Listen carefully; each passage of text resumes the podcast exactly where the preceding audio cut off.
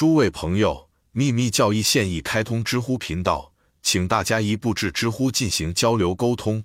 可以顺便说一句，那些古人并不是那么愚蠢，毕竟是他们最先提出了七个月亮的概念。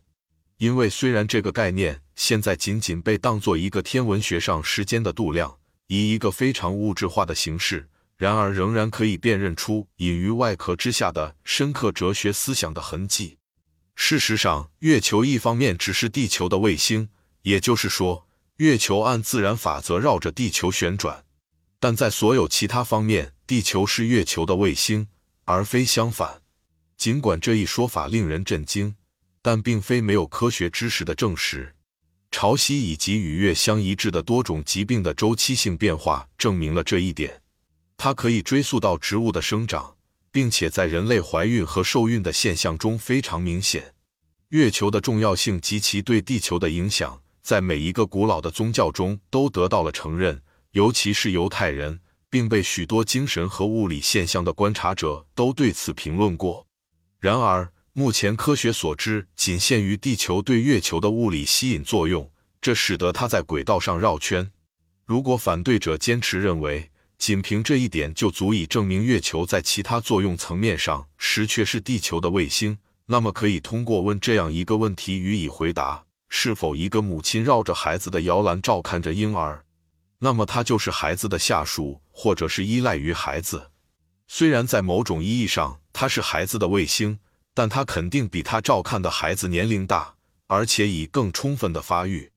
因此，是月亮在地球自身的形成过程中。以及与人类的相处过程中扮演着巨大和极其重要的角色。月球单子或 Petrus，人类的祖先，成为现实中人类自己。他们是进入地球 A 进化周期的单子们，他们环绕行星链，如刚才所示，进化出人类形态。在地球第四轮的人类阶段开始的时候，他们从类猿形态中渗出，他们在第三轮中进化出来的星体化身，正是这种微妙的。更精细的形式成为了自然塑造有形人类的模型，因此这些单子或神圣火花就是月球的祖先们，也就是人类祖先 Petrus 自己。因为这些月球的精神必须成为人，以便他们的单子们能够达到更高的行为境界和自我意识层面，即梵天的智慧之子们 Monas Putros 的境界。那些由 Petrus 赋予毫无意义外壳。创造出的和影响的，在第三根种族的后半期具有了心智。自然界的三重进化，以同样的方式，我们的地球第七轮人类的单子或自我，在我们自己的星球 A、B、C、D 等等之后，与他们的生命能量分开，将会通知并因此唤醒其他拉亚中心的生命，注定要生活和作用在更高级的生命层面上，以同样的方式。地球祖先也会创造那些将成为他们上级的人。现在很明显，自然界中存在着三重进化方案，为了三个周期性在巨 a p a d i s 的形成，或准确的说是三个不同的进化方案，它们在我们的系统中密不可分的交织混合在每一刻。这些是单体的或精神的、智力和身体的进化。这三个是人类最高部分纯粹的意识 Atma 第七法则。唯一实相的宇宙幻觉场的有限层面或反射映像。幺，顾名思义，单体关注的是单子生长并发展到单子活性的更高阶段，并且连同二，智力以 Monosodianis 太阳众神或 Agnishwata Petrus 为代表，是人类智力和意识的给予者和三，